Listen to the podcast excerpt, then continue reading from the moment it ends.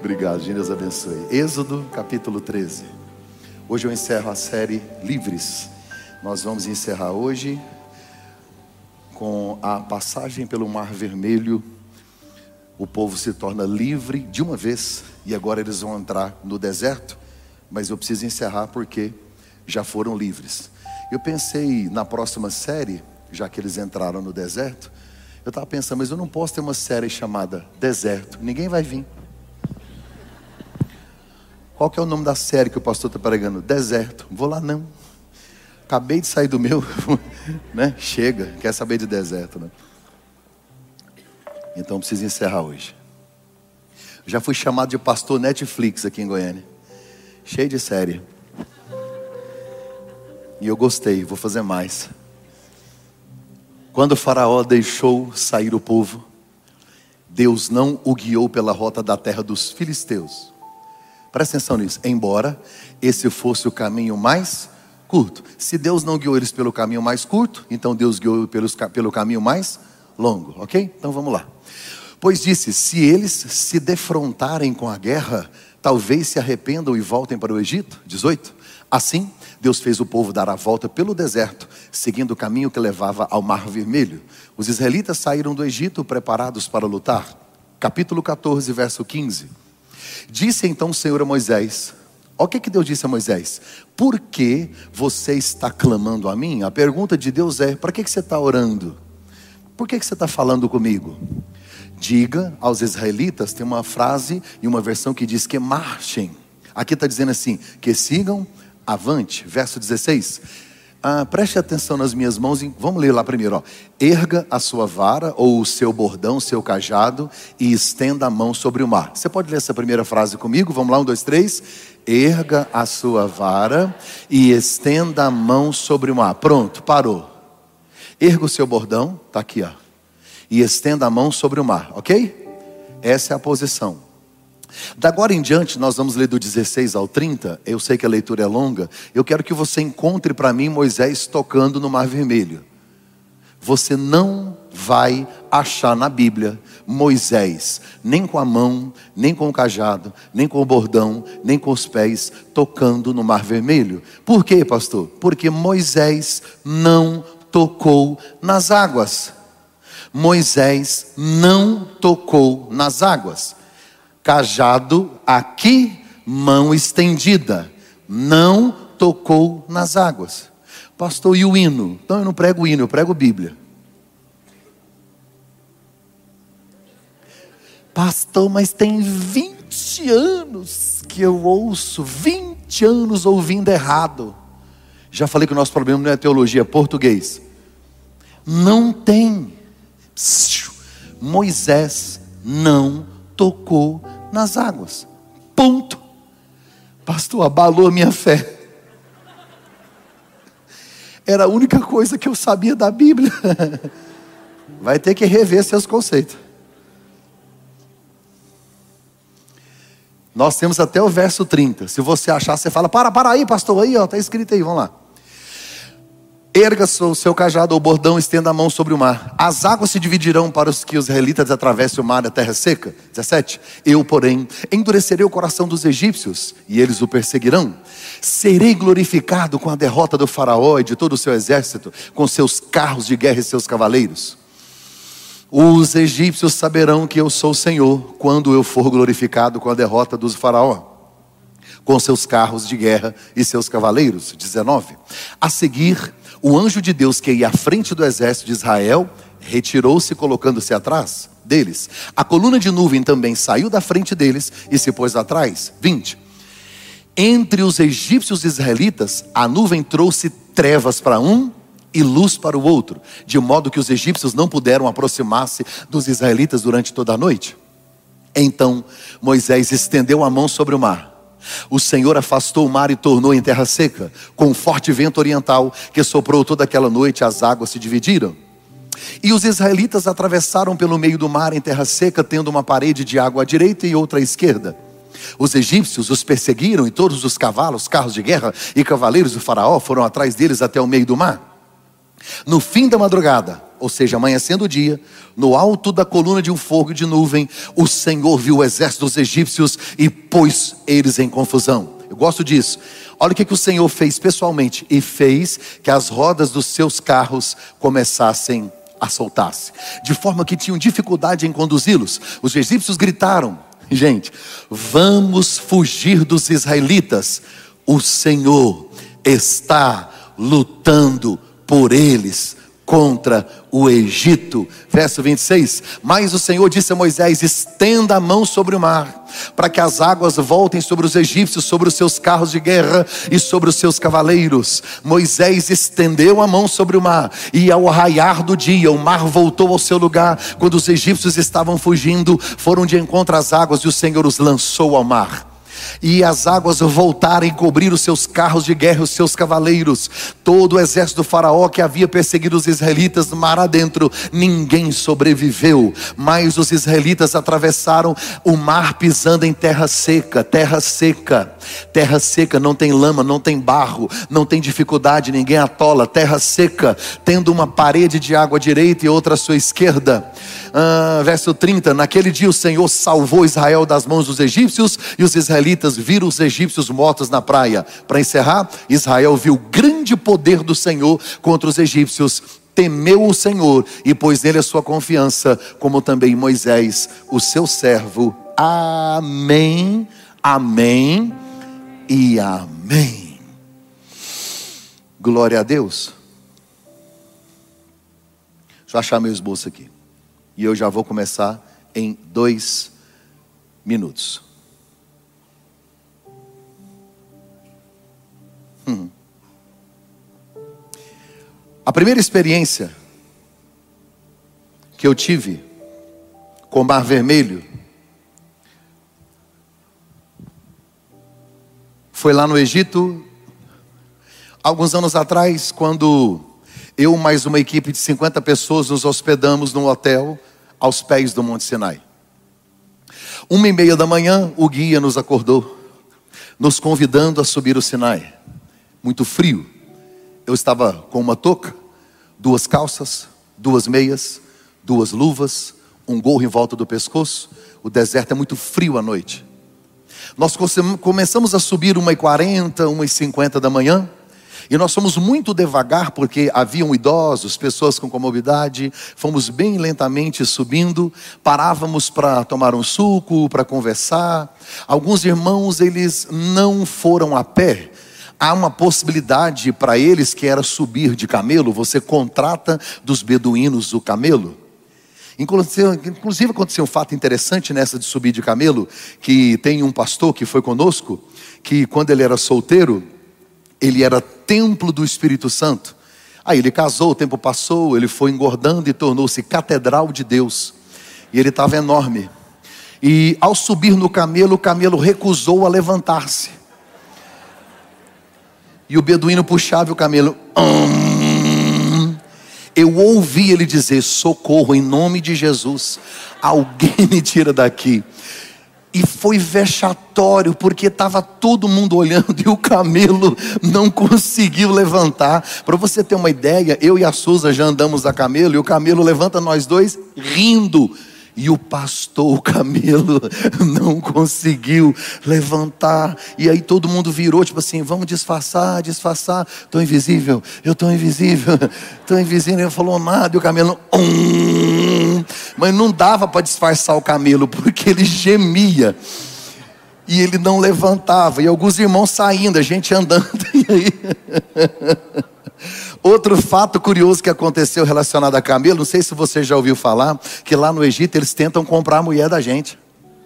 Você já ouviu falar disso? Eles oferecem camelo. Não sei se eu, eu não sei se eles fazem isso de marketing, mas eles falam sério. Eles oferecem camelo.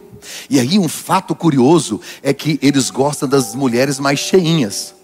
Aí tinha uma irmã lá toda fitness. Essa irmã está sofrendo há 10 anos para manter o corpo slim. E aí ofereceram menos camelo nela do que na irmã mais cheia. Ela ficou indignada, crise existencial. Ela passou a viagem inteira pensando: por que, que eu valho menos? Se eu sofro tanto, se eu fiz botox, se eu fiz, gente, se eu fiz jejum intermitente, se eu malho, se eu luto, a outra não faz nada e vale muito mais do que eu. Pensa numa crise. Eu falei, querida, é uma questão cultural. E a irmã gordinha pensando: eu não estou gordo, só estou no país errado. Porque se eu morar aqui. Se eu morar aqui, ah, ó, tô maravilhosa. Se eu morar aqui, eu tô arrebentando, né? Eu acho que tem irmã aqui que vai querer mudar para o Egito, certeza.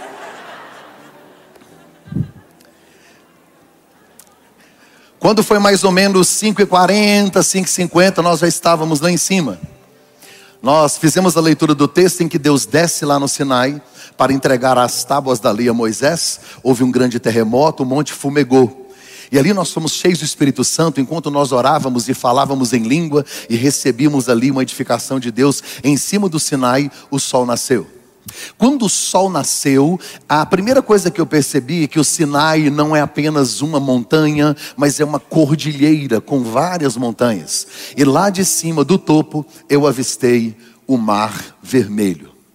Perto, perto do Golfo de Acabá. Naquela região, mais ou menos, foi onde Israel atravessou conforme a Bíblia Sagrada, perto de Pi-Airote numa região aonde o braço do Mar Vermelho é um canal que pode ir de 10, 12 quilômetros até 30 quilômetros de largura. Então, no mínimo, eles tiveram que andar de 10 a 15 quilômetros para atravessar o mar. Pelo menos três milagres são muito claros quando você lê essa passagem. O primeiro milagre é que um vento fez duas paredes para que fizesse o mar se abrir. Isso é extraordinário. Algumas pessoas estudiosos tentam dizer que eles passaram no lugar que já estava seco, passaram no lugar que era a região estava muito seca, o mar estava baixo. Todos, todo, todo jeito que eles tentam desfazer, eu fico, eu ainda fico com o um relato bíblico de que eles atravessaram nesta região, que é uma região onde tem pelo menos de 10 a 15 quilômetros de largura, o braço do Mar Vermelho, e teve a necessidade de que realmente ele fosse aberto. Além de ser aberta, a Bíblia diz que eles atravessaram a pés enxutos. A terra foi sugada, ela foi enxugada, ela estava seca para que eles não atolassem, para que eles tivessem livre acesso pelo caminho. O terceiro milagre que acontece no mesmo lugar é que havia uma coluna de fogo e uma nuvem. As duas coisas que dirigiam eles no deserto estavam sobre eles ali às margens do Mar Vermelho. Só que o texto me diz que e os israelitas estavam à frente e aquela coluna era luz para eles e treva para os egípcios. A mesma coluna que iluminava um, escurecia o outro. Esse é o grande terceiro milagre que aconteceu. Bem, esse é o último ponto para que eles sejam livres. Esse é o último ponto de passagem para que eles se tornem completamente libertos. Nós já estudamos a respeito da vida de Moisés, entendendo que ele nasce para ser o libertador. Entendemos também no início da nossa série que Moisés foi criado pela filha de Faraó no palácio, aprendendo tudo sobre os egípcios e sobre o Egito. Depois ele sai de lá, vai para o deserto, cuidar das ovelhas do sogro por 40 anos, e há uma ordem de Deus no Horebe, em frente à sarça. Ele recebe um direcionamento, volta para Faraó. Faraó endurece o coração, não quer liberar o povo, Deus manda dez pragas. Nós entendemos nas últimas mensagens também que a última das dez pragas, depois de várias propostas que Faraó fez para o povo não sair, a última das dez pragas foi a praga que matou os primogênitos. Daí a Bíblia diz que Deus ordenou que eles matassem o cordeiro, passassem o sangue no umbral da porta, porque quando o anjo da morte chegasse, o anjo iria passar sobre a porta. O anjo não entraria para matar o primogênito, aquele que tivesse o sangue no umbral, o anjo iria passar, o anjo iria pascoar, o anjo iria pascoar passar por cima através do sangue do cordeiro que foi derramado, exemplificando a nossa salvação. Quando Moisés então vai pela última vez a Faraó, Faraó libera o povo e deixa o povo ir. A Bíblia diz que quando eles saíram, a primeira informação que a Bíblia me dá é que Deus dá uma orientação a Moisés. Fala para o povo, todos eles, irem nos vizinhos, eu quero que eles peçam presentes. Cada israelita vai num egípcio pedir presente, e não faz sentido nenhum. Racionalmente falando, é uma burrice fazer isso. Pastor, por quê? Porque os egípcios sofreram dez pragas, perderam lavoura, perderam gado, teve egípcio que perdeu os filhos, porque os primogênitos morreram.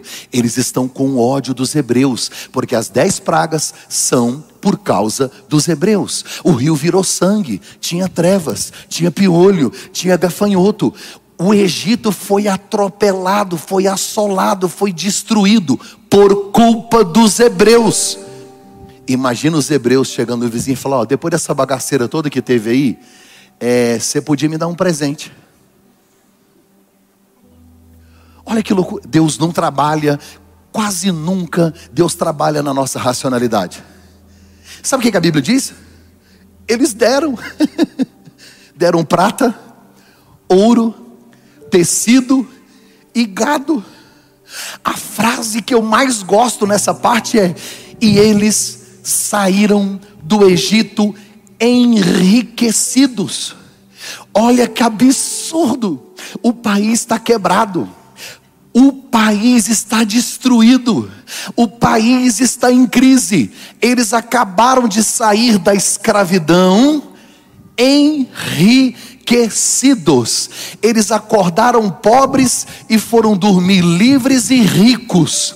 Sabe por quê? Porque o momento lá não é favorável. Só que Deus não precisa de momentos favoráveis. Deus é o favorável. Então, se o país está em crise, se a política econômica é um caos, se o ministro da Fazenda é o cara mais idiota, mais burro que eu já ouvi na face da terra, se o país está economicamente caminhando à bancarrota, se a inflação está subindo e se está todo mundo quebrando, pastor, que, que isso significa? Que é o melhor momento para eu prosperar, porque Deus não depende do governo, não depende da economia, não depende do país.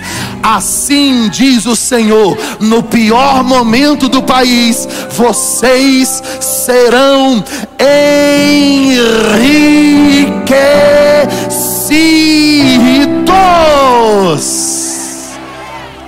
Tem gente que crê nisso. Tem gente que crê nisso.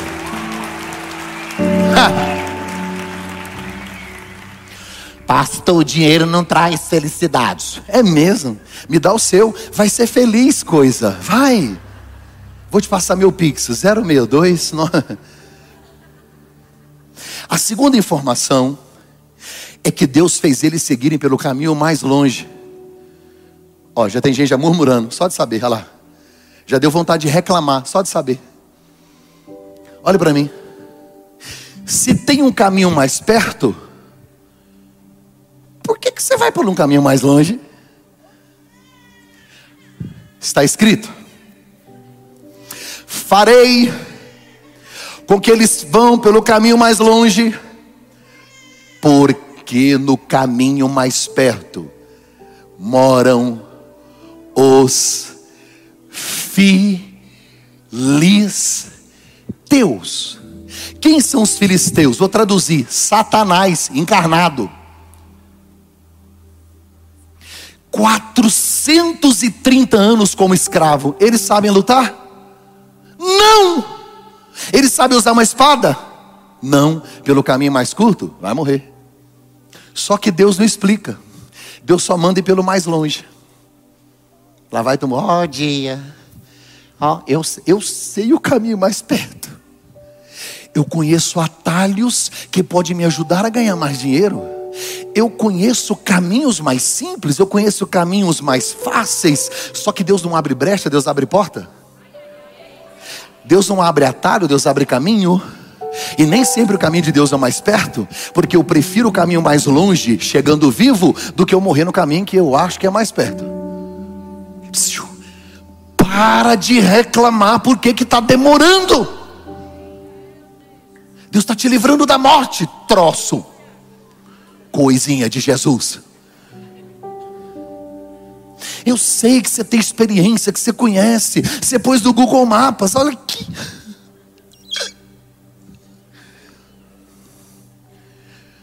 Eu não gosto de usar o Google Maps, não. Você está andando, de repente ele vira assim.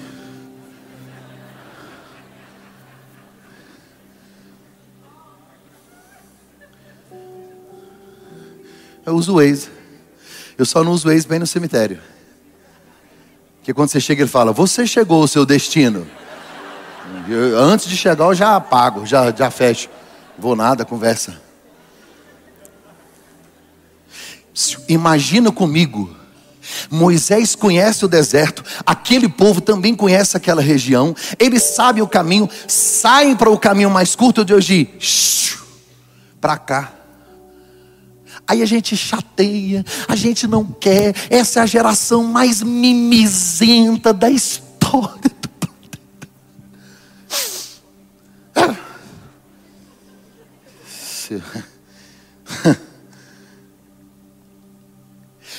Deus prefere você num caminho longo, demorado, mais complicado, vai ter mais esforço, vai ter mais suor, mas vai chegar vivo, coisinha. Para de procurar atalhos. Deus fez com que eles fossem para um caminho muito mais longo chegar em Sucote. Fala comigo, Sucote. Sabe onde é Sucote? Com esse nome feio? É, Sucote fica no norte. Imagina comigo, depois você olha lá no Google, você vai ver que no mapa tem o canal de Suez. O mar vermelho vem assim. Quando chega no canal de Suez, o mar divide em dois braços. São dois golfos. Golfo de Acaba e o outro golfo que eu esqueci. Sabe onde é Sucote? Lá em cima no norte, depois do mar. Pastor fala, explica claramente, porque eu não estou vendo aqui na geografia, o que, que significa Sucote? Significa que da onde você está até a terra prometida, 30 dias sem passar pelo mar. É bom não é? É maravilhoso. Aí Deus falou assim: Moisés, fala para o povo voltar para voltar para Piairote. Até eu fiquei chateado quando eu li. Pastor, onde é Piairote? Você sai lá de cima, vem descendo as margens do Mar Vermelho, para em Piairote, no meio de duas montanhas que não tem como nem escalar de tão alta que é. Aí eles ficaram em frente ao mar, uma montanha gigante à esquerda, uma montanha gigante à direita, um mar na frente e o faraó chegou. Estão num beco sem saída e foi Deus quem pôs.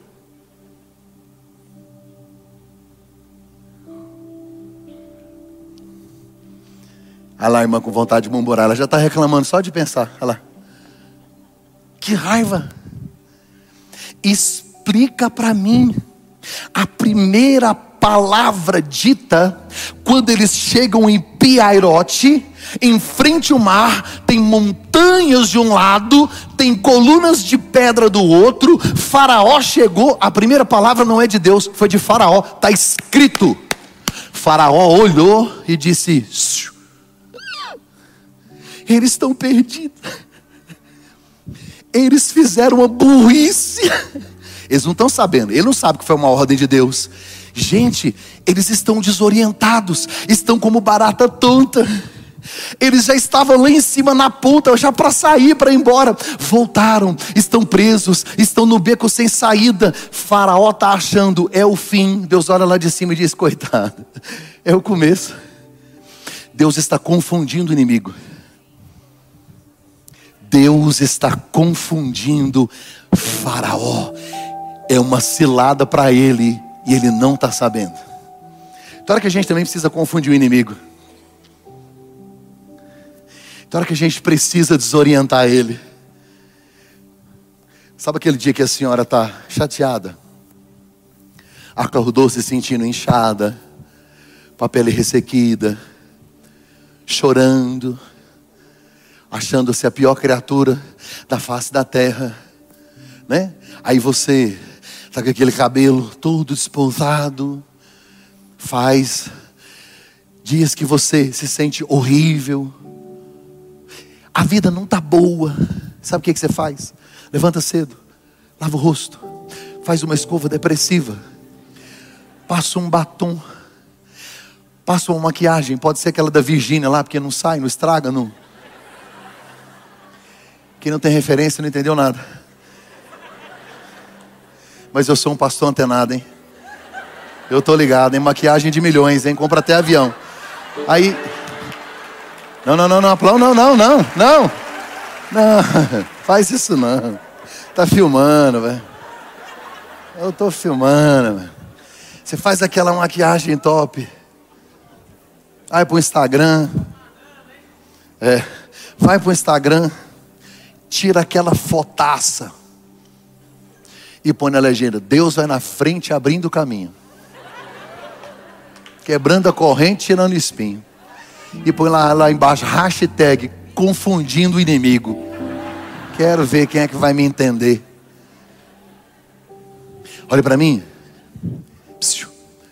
Beco sem saída. Foi Deus quem colocou eles lá. Nem tudo de ruim na sua vida é o diabo. Nem todas as vezes que você se vê sem saída, é porque se você sair, sai para a morte. Deus prefere te prender num lugar que aparentemente não tem saída, mas Ele está lá, porque a nuvem está lá, a coluna de fogo está lá. É melhor você ficar num beco sem saída com Deus do que morrer sem Ele em qualquer lugar. Fica lá, fica preso lá. Eles estão no beco sem saída. Aí vem a frase que eu gosto. Aí Deus olhou para Moisés e diz: Avisa o povo que hoje é o último dia que eles vão ver os egípcios. Essa frase significa: hoje é o último dia que eles vão perseguir vocês. Hoje é o último dia que eles vão atrás de vocês. Hoje é o último dia que vocês vão se sentir escravos. Hoje é o último dia. Hoje é o último dia. Como se Deus dissesse: parece que é o ponto final de vocês. É o ponto final deles. Deus está dizendo para alguém aqui hoje: escute, hoje é o ponto final de quem persegue. Hoje é o ponto final daquilo que te maltrata. Hoje é o ponto final daquilo que te escravizava a depressão acaba hoje, a crise de ansiedade acaba hoje, essa enfermidade vai sair hoje, a dívida vai encerrar hoje. Deus está falando com alguém, Ele está dizendo nessa situação de beco sem saída, nessa situação que você não vê o horizonte, Deus está dizendo: hoje eu encerro o ciclo de dor, o ciclo de morte, assim diz o Senhor, encerra terra hoje. Está na Bíblia. Acaba hoje. Aí eles estão lá encurralados. Deus diz: vai acabar hoje. Aí o povo começa a reclamar. Porque a única coisa que crente faz é reclamar. Só Deus gosta de crente. Só que eles não vão reclamar com Deus, não. Eles vão reclamar com Moisés. Porque tudo que crente acha de errado, eles vai falar é com o pastor. O ar não esfria. Está frio demais, pastor. O som está alto. O som está baixo. Tem muita fumaça. Eu não sei para que uma igreja preta, só Deus não gosta das trevas. Um dia eu preguei sobre o filho pródigo. Mas eu preguei igual gente grande. Eu preguei, preguei. Quando eu terminei, falei: Que que é isso, rapaz? Olha, foi top hoje. Terminei de pregar. O casal me procurou bem aqui. Pois não, irmãos. O senhor está muito cansado hoje? Eu estou um pouco cansado. Porque sua mensagem estava muito amarga.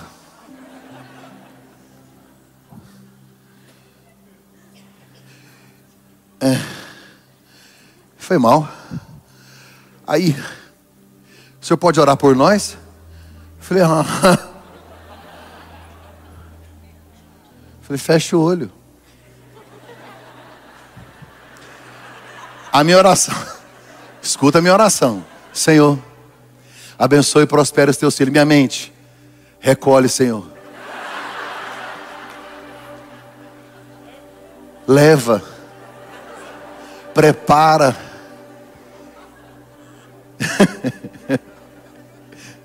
Estou brincando. Quase brincando, é quase isso.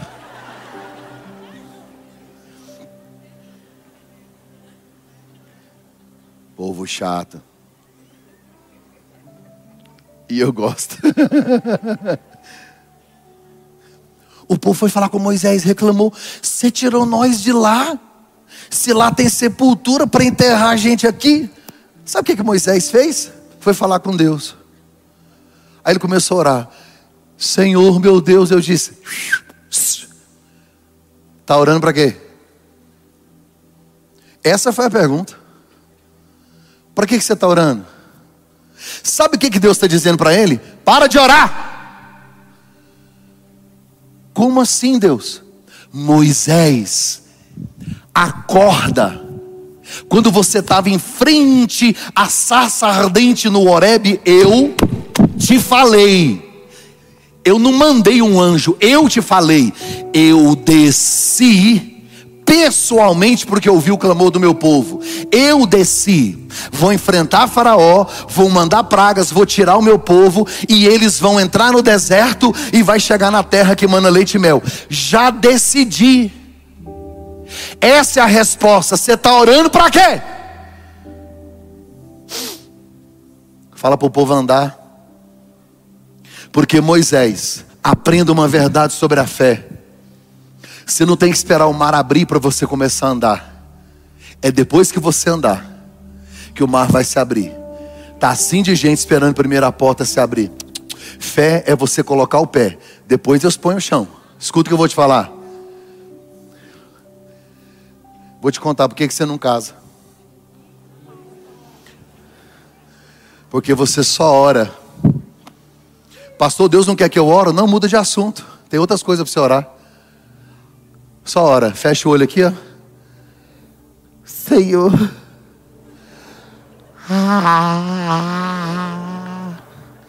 As bênçãos passando. Mas você está orando, Senhor. Por quê? Deus está lá, tira o lenço, miséria. Eu vou te ensinar a orar na igreja. Aqui, ó.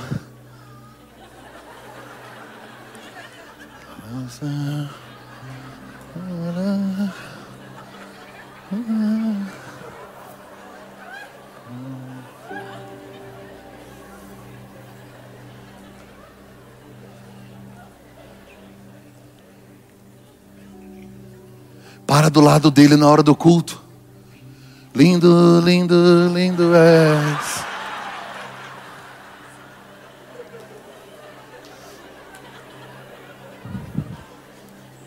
Você só ora, não manda uma mensagem. Vai ter que me procurar. Ah.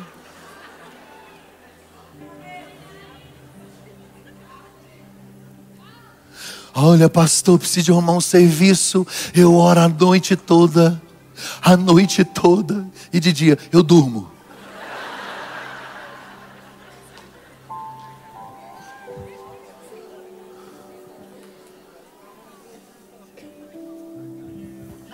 Sabe quando é que você vai passar no vestibular? Quando você estudar. Sabe quando é que você vai passar num concurso? Quando você começar a ler coisa.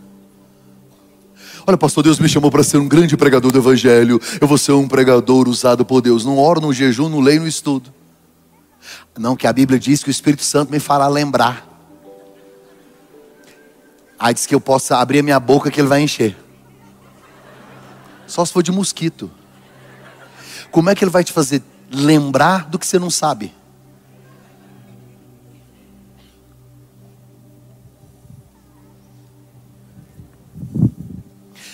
Deus ressuscita Lázaro, mas não tira pedra. Pare de responsabilizar Deus pelas suas atitudes irresponsáveis. Pare de responsabilizar Deus pela sua omissão diária. Acorda. Para de orar, Moisés. Já deu, eu já dei a resposta. Agora você tem que agir. Levanta e vai.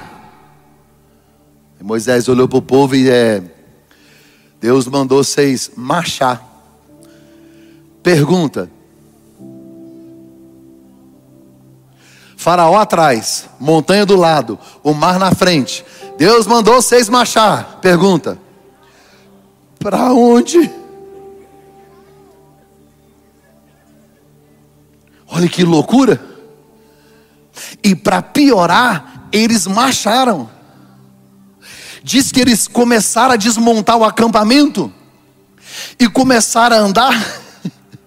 Aí a Bíblia diz que o anjo do Senhor que estava na frente foi para a nuvem que estava na frente foi para Alguém deve ter pensado assim: se nem o anjo foi, vou nada.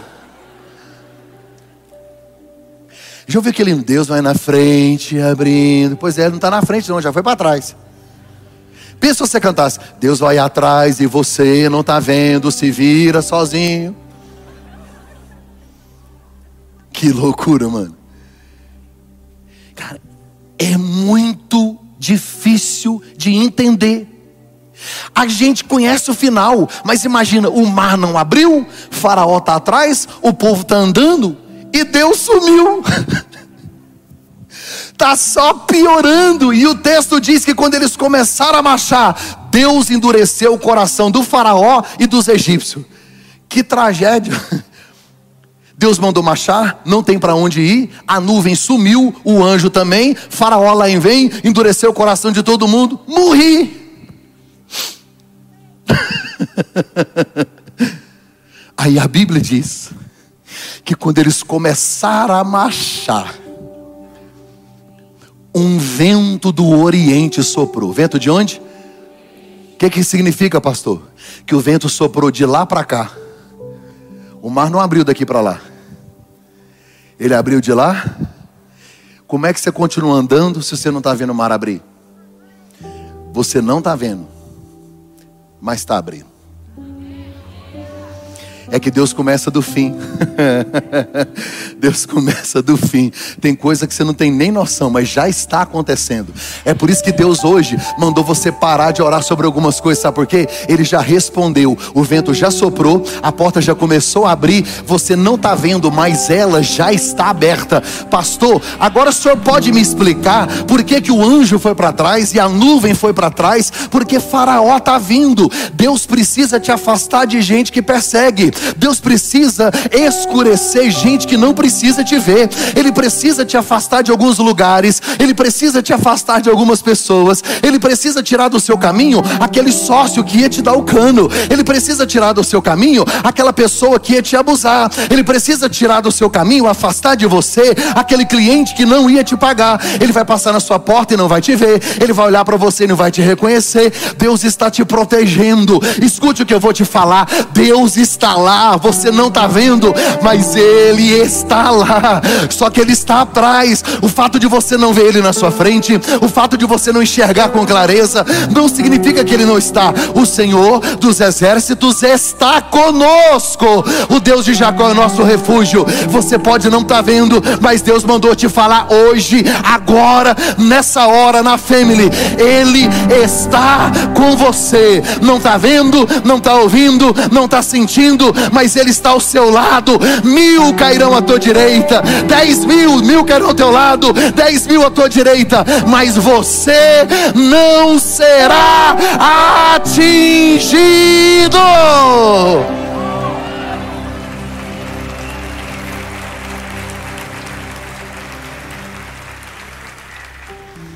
O anjo sumiu. A Bíblia diz que eles caminharam a noite inteira. Por quê? Gente, caminhar a noite inteira para andar 10, 15 quilômetros, gasta uma hora. Eles caminharam a noite inteira. Pastor, por quê? Imagina comigo. O mar abriu. A galera de 13, 14, 15 anos, o hype, estava lá. O que, que eles fizeram? Quando o mar abriu? Alguém fala para mim? Ó, faraó tá vindo, irmão. E, e, e, e, aquele pessoal que trabalhou como escravo, que estava assim mais fortão, mais preparado, mais sarado, o que, que eles fizeram?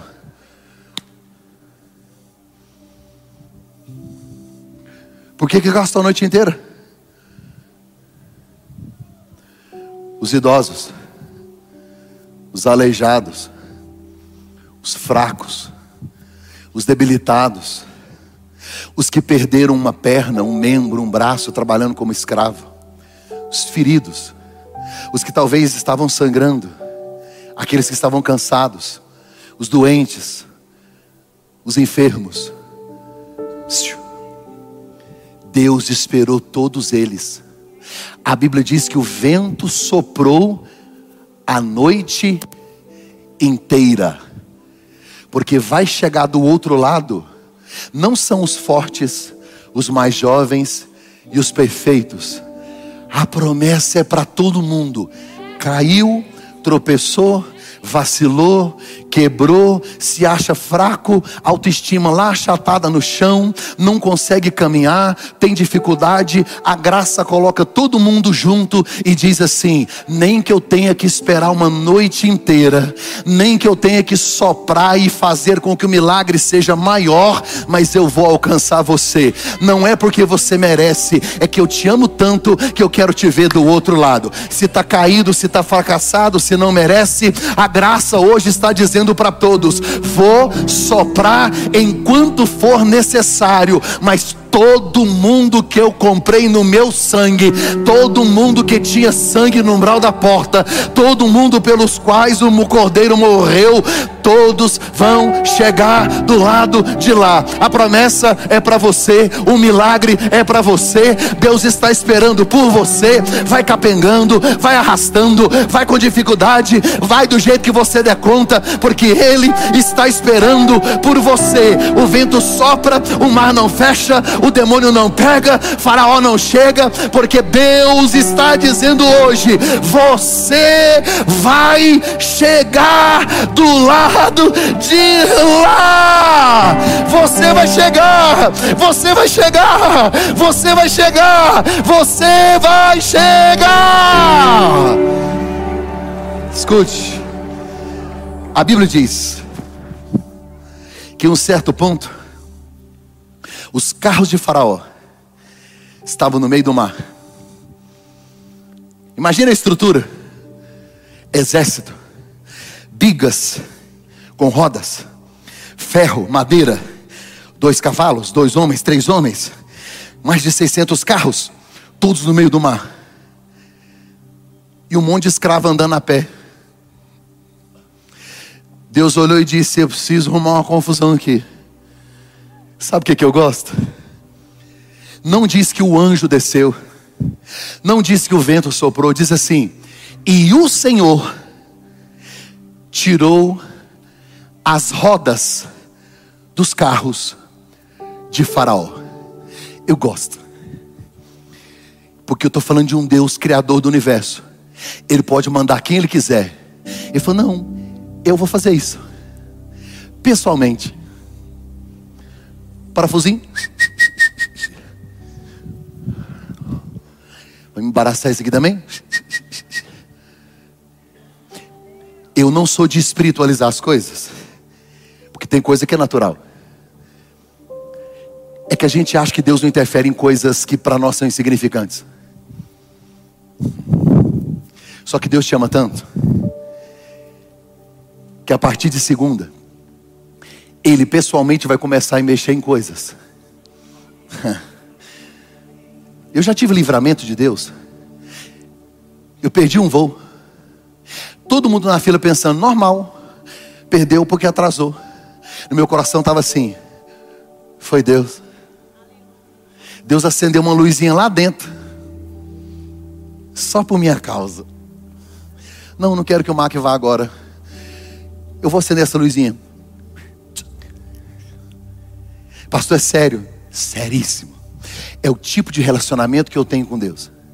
Ele me ama tanto que Ele é capaz de descer pessoalmente para desfazer estruturas que estão armadas para me destruir.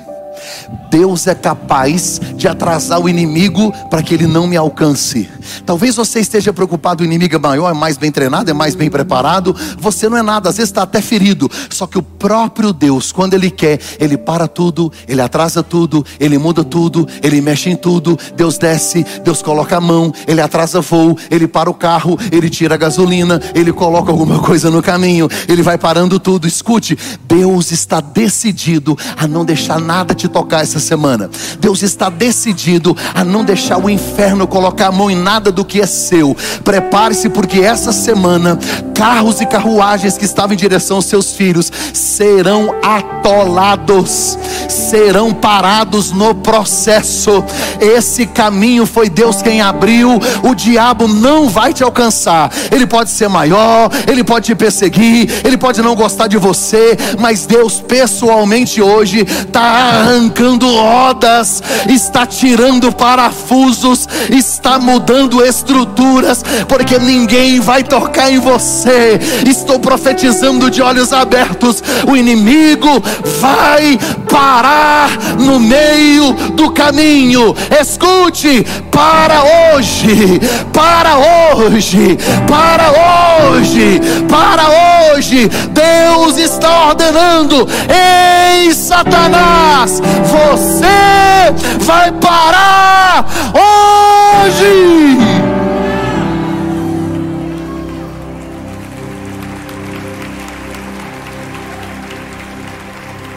A Bíblia diz que quando Deus parou de soprar, a água veio. O Salmo 136 diz que Faraó morreu também. Faraó, seus carros, cavaleiros, debaixo d'água. Eu gosto quando a Bíblia diz assim: e os egípcios boiaram mortos na praia. Pastor, o que, que significa? A Bíblia diz que Deus colocou limite no mar. A praia é o limite do mar. Deus olhou para o mar e disse: Quando você chegar na praia, para. Sabe o que Deus está mostrando para os israelitas? É só até aqui. Esse é o limite do inimigo. Escuta. Diga comigo assim: Faraó e seu exército morreram afogados na água. Agora fala para mim, o que que Faraó queria quando Moisés nasceu? Que os egípcios pegassem os filhos dos hebreus e lançassem no Nilo, para que os filhos de Deus morressem afogados na água. A proposta de Faraó era pegar o povo de Deus e fazer com que eles morressem afogados na água. Escute, tudo que o inimigo planejou contra você vai se reverter contra ele. Vai se reverter contra ele mal nenhum te sucederá, praga nenhuma chegará à sua tenda. Aquele que habita no esconderijo do Altíssimo, a sombra do Onipotente descansará. Se Faraó queria matar o povo de Deus na água, morreu ele na água, porque Deus não deixa ninguém tocar nos seus filhos. Aqueles que têm o sangue do Cordeiro no umbral das suas portas vão ver os seus inimigos mortos. E eu não estou falando de morrer gente, eu estou falando que no mundo espiritual, aquilo que te cativava e te prendia, hoje vai embora. Já começou a bater em retirada, não vai te resistir, não vai te resistir. O inferno não vai te parar, não vai te parar. Ele achou que tinha armado uma cilada, ele achou que você tinha parado, ele achou que você tinha desistido, mas quando o mar fechou, acabou para ele. Deus está gritando do céu: acabou, acabou, acabou. Vocês estão livres, livres, livres. Vocês estão estão livres. Aí a Bíblia diz que quando todos morreram, a irmã de Moisés, chamada Miriam, lembra de Miriam? Que foi que. Você lembra dela? Lá no início? Ela é mais nova ou mais velha que Moisés? Mais velha. Se Moisés tem 80, ela tem o quê? Uns 90 e pouco. Vamos colocar aí uns 93, 95. Aí ela para do outro lado, abre a mochilinha, tira um pandeiro. Assembleia de Deus, purim. Tirou um pandeirinho. Essa é do manto, hein? Aquele saião, aquele blusão, assim, aquele cabelão, aquele linguão. Aí ela pegou o pandeirinho dela. Aí ela pegou o pandeirinho. Sabe o que, que eu gosto? Ela tem mais de 90 anos. Não foram as adolescentes que começaram a dançar. Não foi o ministério de dança, nem a coreografia. Não foram as crianças. Foi uma senhora que mal consegue andar. A Bíblia diz que ela dançava. Eu não sei se ela ensaiou, eu não sei se ela dava conta, eu não sei se ela tem artrite, se ela tem artrose, eu não sei nem se ela consegue andar direito. Mas ela estava tão impressionada que ela começou a dançar. E sozinha ela começou a dizer: Só o Senhor é Deus. Alguém do lado, só o Senhor é Deus. De repente, 500 mil pessoas, só o Senhor é Deus. 600 mil, 700 mil, 1 milhão de pessoas, 1 milhão e 200, 1 milhão e 500, 1 milhão e 800, 2 milhões de pessoas, só o Senhor. Imagina o coral, daqui a pouquinho, 2 milhões e 500, quase 3 milhões, uma multidão ecoou no deserto que para ouvir do outro lado do Mar Vermelho. Eu não sei o que, é que os egípcios pensaram, mas eles descobriram: o Faraó morreu, o exército morreu, e milhões de pessoas que saíram escravos estão livres, que saíram da maldição estão na bênção, que saíram chorando, agora estão cantando, porque no final, no final, Deus colocará nos seus lábios o hino da vitória, Deus colocará nos seus lábios um cântico novo. Ei, minha irmã, sabe qual o final desse relacionamento? É um cântico de alegria. Sabe qual o final das suas finanças? É um cântico de alegria. Não vai acabar assim, não vai acabar assim, não acaba no mar, não acaba no cerco, não acaba no beco sem saída, não acaba lá, vai acabar em música, vai acabar em alegria, vai acabar em cântico. Estou profetizando. Levante uma das suas mãos em nome de Jesus. Esse inferno vai para hoje, a morte para hoje, a morte para hoje. Eu estou pregando hoje para gente que vai ver um milagre sobrenatural. Ei, essa semana eu vou tirar minha mãe da UTI. Você vai ver a libertação do seu filho. Você vai ver o milagre. O diabo vai para hoje. Prepare-se, porque isso vai terminar em adoração. Uh! Coloque-se em pé em nome de Jesus. Tem algo de Deus nessa casa. Tem algo de Deus nessa casa. Esse espírito de morte encerra hoje. Esse espírito de suicídio vai sair aí hoje, embora hoje. Acabou para ele. Ele foi desbaratado. Somos livres. Somos livres. Somos livres. Esse vício encerra hoje. Hoje, o ponto final é hoje. Deus já começou a tirar os parafusos, já está destravando as rodas, não tem mais força nem para caminhar. Ah, pastor, eles foram livres pelo mar, nós fomos livres pela cruz. Nenhuma condenação há para aqueles que estão em Cristo. Na cruz, Jesus disse: Está consumado. Sabe o que ele disse? Está pago. Vocês não têm mais dívida.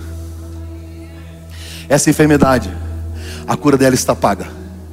A cura está paga. A libertação está paga. Eu queria que você fechasse os seus olhos.